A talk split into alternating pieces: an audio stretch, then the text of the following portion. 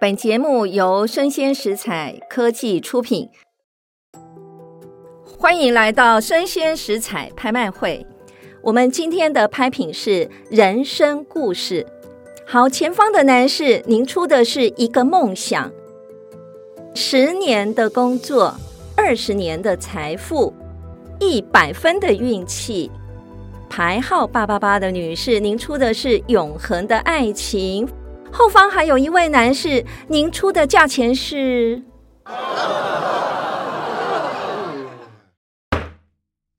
落锤的那一刻，成交的不仅是拍品，也是他们的人生故事。欢迎收听拍卖场的人生故事，我是主持人拍卖官游文梅。这是全台湾第一个以拍卖官亲身经历的故事来贯穿整个节目的内容啊！落槌的那一刻，成交的不仅是拍品，也是他们的故事。你知道，台湾自一九九零年正式开始出现艺术品拍卖会之后，台湾的拍卖市场从初盛的荣景走向产业景气的低迷。那么现在呢，台湾的拍卖产业呢，现况又是怎么样呢？又有哪些大事件来影响台湾的拍卖市场的发展呢？我们在前一集曾经也介绍过了，在第一阶段啊，就是一九九零年到一九九九年。的初盛的荣景，一直到第二阶段，一九九九年到两千零一年衰退的指标。那我们今天呢，这个节目继续的再来谈、哦，从二零零二年到二零一二年，那那一段时间到底台湾拍卖呢，景气是好还是坏呢？那我们一起来听听台湾拍卖产业发展兴衰的故事啊。在一九九零年，呃，十二月一号，呃，台湾第一家本土的拍卖公司传家曾经呢，在台湾呃敲出了拍卖的第一锤。之后呢，苏富比、佳士得这两大国际的拍卖公司也来到了台湾设立分公司，那也举行了拍卖会。所以那段时间呢，台湾的拍卖市场呢，其实是一个非常兴盛的一段时期哦。但后来呢，在一九九九年到两千零一年，苏富比跟佳士得这两大拍卖公司，那也因为台湾的税制以及呢跟政府的沟通，再加上是产业的现况啊，所以呢也让整个的产业发生了一些变化。那苏富比、佳士得这两大拍卖公司呢，就把重心呢从台湾移到了香港。所以呢，就是在那段时间，其实对于台湾的本土拍卖公司来讲啊，其实是相当相当的辛苦啊。陆陆续续呢，有一些拍卖公司也就不再举行拍卖会了啊。那么到两千零二年到二零一二年这段时间呢，又受到了几个国际的重要事件的一个影响。那我们常说啊，说艺术啊，兴于百业之后，衰于百业之前。那如果说一个经济的环境啊，对于一个呃艺术市场的发展啊不利的话呢，其实很容易呢就会展现在这个拍卖会的成绩上面。那有几件事情来影响的经济的一个变化。那么首先呢，其实从二零零三年大概二月底啊，一直到五月是高峰啊。那时候台湾呢也面临了呃疫情，那时候的疫情叫做 SARS 啊，疫情的一个影响。那这个疫情呢，当然其实最主要是从像越南啊、新加坡啊、香港啊，然后中国大陆一路的蔓延到台湾。那那段时间呢，其实台湾的不管是股市啊，或者是经济啊，都瞬间荡到了谷底。所以那段时间呢，我们国内的研究单位啊，像中华经济研究院呢，曾经就研究过，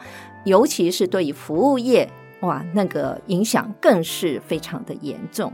那另外一个就是不利的因素，是来自于两千零七年到两千零八年之间，也就是全球的金融危机。这个金融危机呢，其实后来引发到两千零九年的时候呢，那段时间呢，其实对于我们呃，不仅仅是台湾，其实全球啊，都受到了整个金融秩序的一个崩溃啊，呃，产生了非常不利的影响。所以这两个主要的原因啊，就造成台湾大概有将近十年的时间哦，算是呃艺术品拍卖的一个黑暗期吧啊。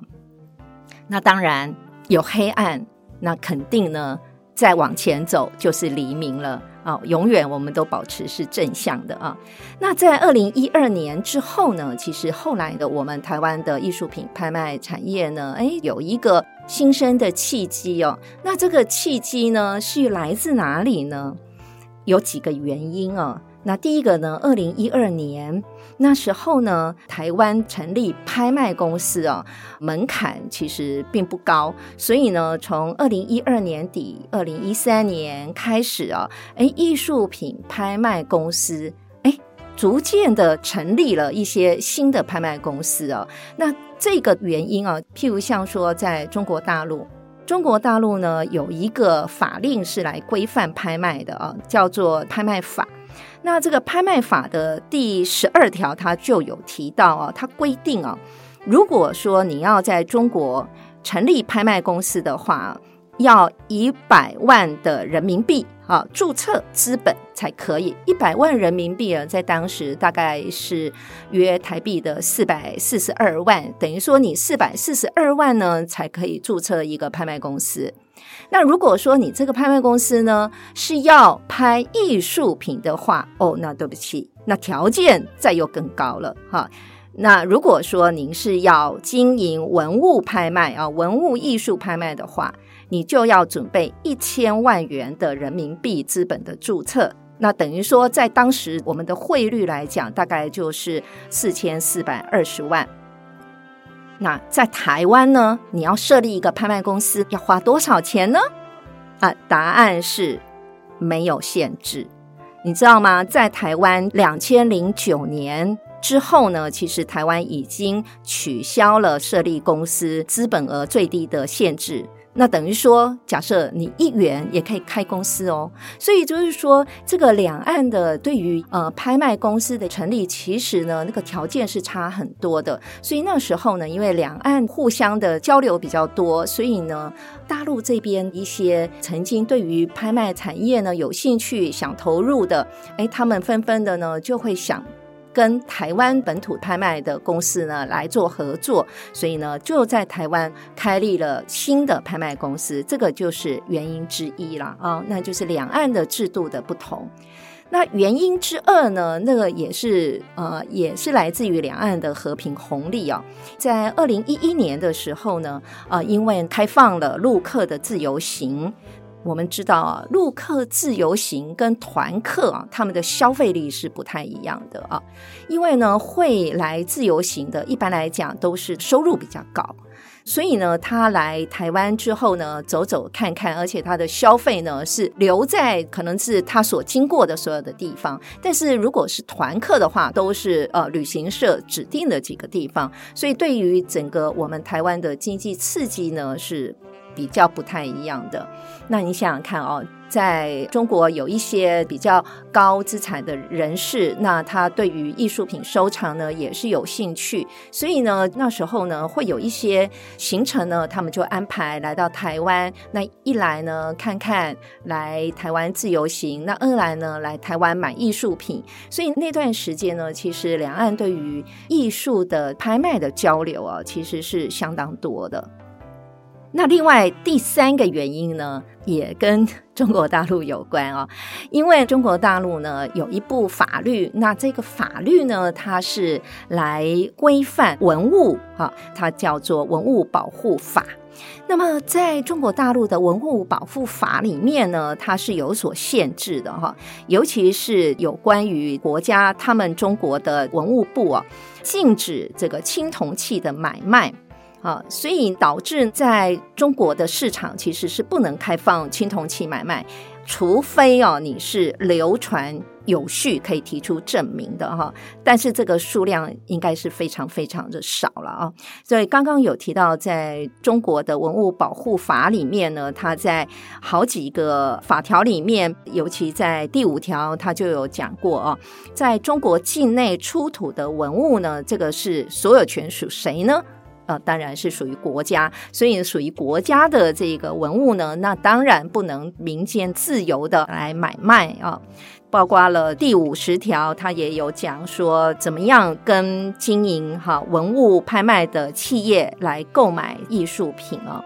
那一般来讲啊，青铜器啊。在历史啊、考古上啊、跟艺术上啊，其实都算是一个无价之宝啊。所以中国对于古代的青铜器，其实是有严格的规定啊。那我记得在二零一九年十二月底吧，曾经中国中央电视台有一个报道啊。那这个报道讲说，他们中国的国家文物局曾经接到民众的检举。浙江哈有一个非常有名的拍卖公司叫西泠印社，那这个拍卖公司它在秋拍的时候哦，有一个叫中国历代青铜器专场啊，那里面呢就有一些啊疑似啊是中国严禁拍卖的出土的文物。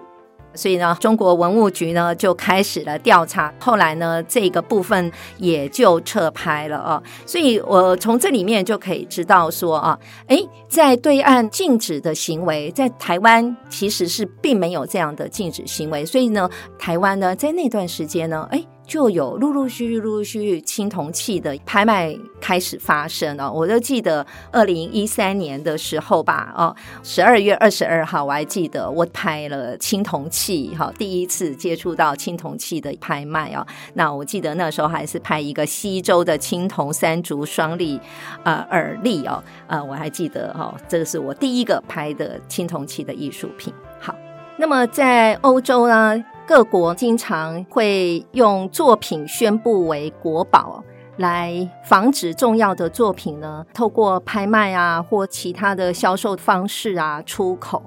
举个例子，譬如像说法国对于禁止拍卖交易的规定哦，在二零二二年的三月吧，法国有一家拍卖公司呢，他举办的拍卖会。曾经以大概两千六百八十万的美元呢，卖出了一幅小丹的作品啊，这个作品叫《野草梅兰》。那这个作品呢，过去小丹的作品呢，最高价格是只有八百万美元呢，可是这个作品竟然卖到两千六百八十万美元呢，打破了小丹的销售记录啊。但是这个作品呢，却被罗浮宫哦向法院呃将作品呢定为国宝，所以呢这个拍卖交易呢也就暂时的画下了终止哦。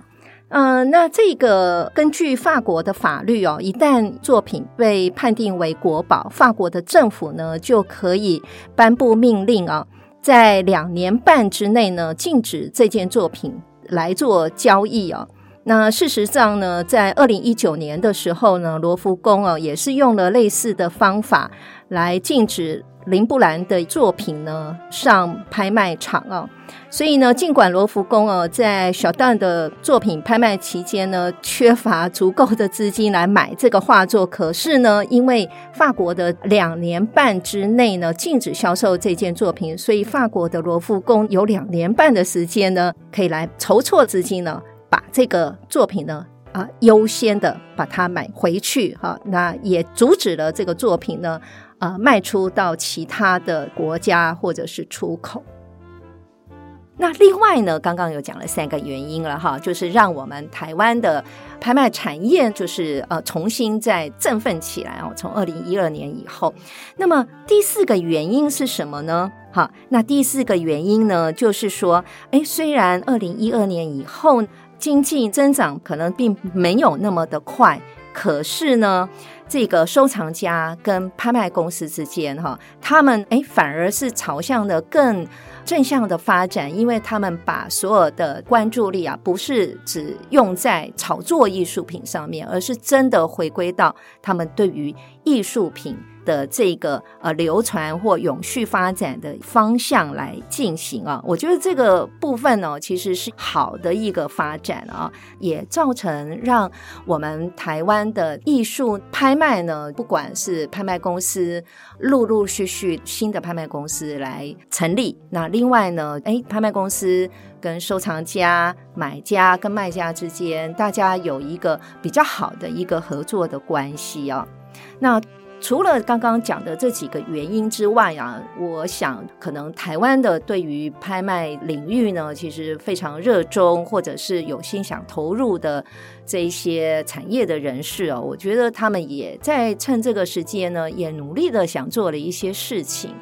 那举个例子，譬如像说，在二零一三年四月十三号到十五号，那那时候呢，在呃华山文创园区。就曾经举办了第一届的台湾古董艺术博览会。那那一次的古董艺术博览会呢，总共有十五家的古董商跟六家的拍卖公司一起来参与哦。那我记得呢那一次的拍卖会呢，啊，有一个开幕式在四月十二号的傍晚。当然，开幕式呢一定要邀到我们古董圈啊，古董艺术圈的重量级人物啊。譬如像说台北故宫博物院的前院长周公兴周院长，还有一个很有名的收藏家哦，就是联电的名誉董事长曹新成，还有呢国票金的董事长洪三雄等等啊，这些重量级的人物呢都出现了。那另外呢，诶演艺圈呢，哈，演艺圈的名人也都出现了啊，譬如像说陈思璇啊、名模啊，哈，或者是。康康啊、小钟啊等等的啊，那为什么他们会出现呢？啊，其实还是在于主办人啊，这个主办人呢，木村堂的邱新俊呢，我们在业界都叫他小邱哦。嗯，他人脉真的是非常好，所以他结合了台湾老中青三代的古董艺术圈啊，哎，大家一起来共襄盛举啊。所以在那个时间点呢，其实不仅仅是古董艺术的一个博览会之外呢。还有其他相关配套的一些活动啊，那当然这个部分的话，其实也对于我们台湾艺术品的拍卖呢，也起到了哎，大家互相啊来结合，然后用彼此专长的力量呢，让。台湾的民众啊，甚至两岸的民众或华人圈哦，大家都知道说哦，台湾这边呢，这个古董艺术啊，哈，拍卖呀、啊、等等啊，现在正在热烈的正在发生当中哦，尤其是结合了古董界的老中青三代啊，那这个呢，其实是相当具有，应该是相当具有意义的吧，我想啊。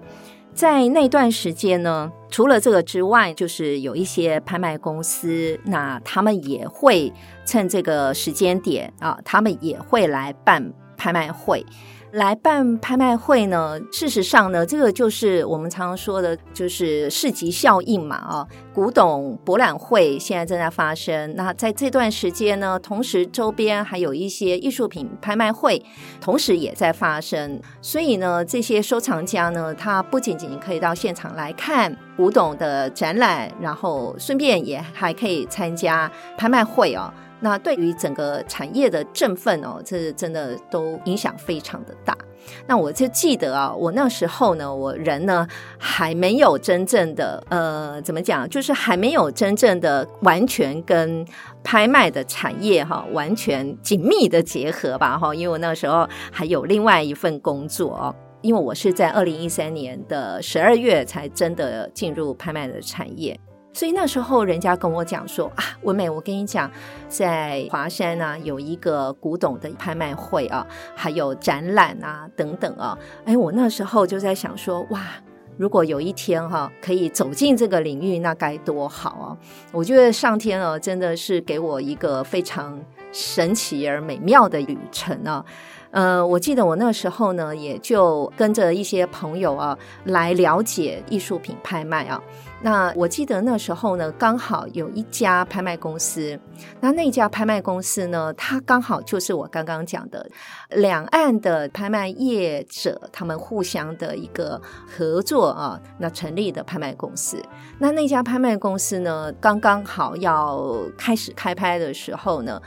因为呢，对于艺术品啊、譬如像说如何报关啊，如何来进口啊等等哦，大家对这个部分其实不是那么的熟悉哦，尤其是要因应拍卖会嘛，所以时间上啊就是比较难掌握。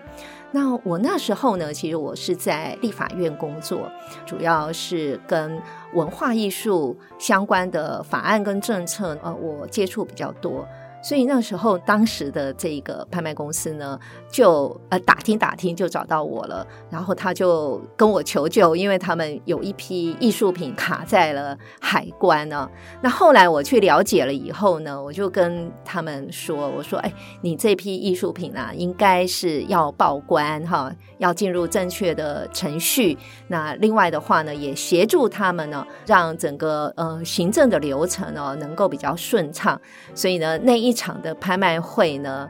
听说啊，在非常惊险的状况之下呢，终于啊，拍品呢能够进到台湾哈，跟台湾这边征集的拍品呢，啊，能够赶得上预展呢。啊，我听那个拍卖公司的老板讲说，那一场拍卖会，他们呢拿到拍品之后，真的因为拍卖会之前都要有一个预展嘛，所以大家真的是。不眠不休，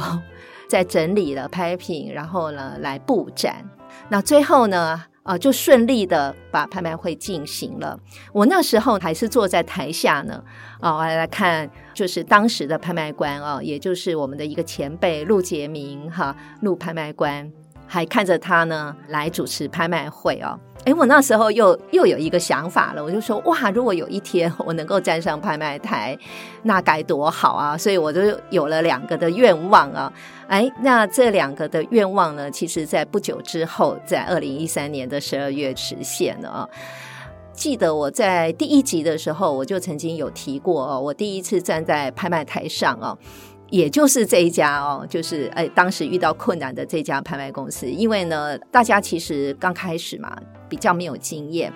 所以呢，呃，怎么样报关啊，哈，怎么样跟行政单位啊申请啊等等啊，给他们很多的协助。那后来呢，他们就想说，哎，那他们缺拍卖官嘛，啊，那哎找文梅试试看。哎，我就是因为这样子因缘际会踏上了拍卖台哦。